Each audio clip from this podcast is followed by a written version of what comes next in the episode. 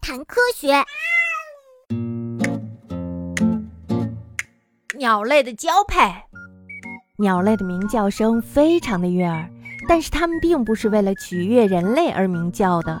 人们听到的悦耳鸣叫声，其实都是雄鸟在繁殖期宣布自己势力范围和吸引雌鸟的叫声。这也是为什么春天和夏天经常可以听到鸟叫声，但是秋天和冬天却很少能够听得到了。闻声而至的雌鸟并不会立即和雄鸟交配，而是先观察对方，决定是否与之交配。正因为选择配偶的权利在雌鸟的手里，因此大部分鸟儿的雄性会比雌性更加漂亮。这呀，正是雄鸟的进化方向。如果雌鸟和雄鸟在繁殖期相遇，并且心仪对方。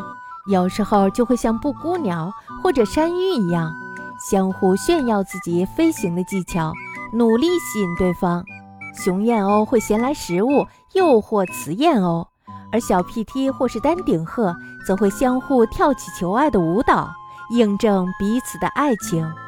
成为夫妻后，鸟儿们就会开始筑巢，鸟巢的形状千差万别。就挖一个沙坑当巢穴的鸟，也有利用多种材料精心构建巢穴的鸟。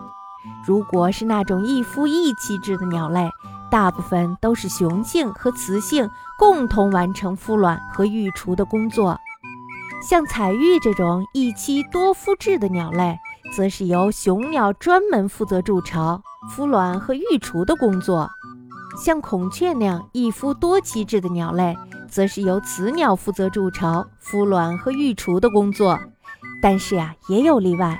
美洲鸵或鸵鸟等鸟类虽然是一夫多妻制，但是筑巢、孵卵、育雏的工作都是由雄鸟来完成的。那么，小朋友想一想，人类属于哪一种呢？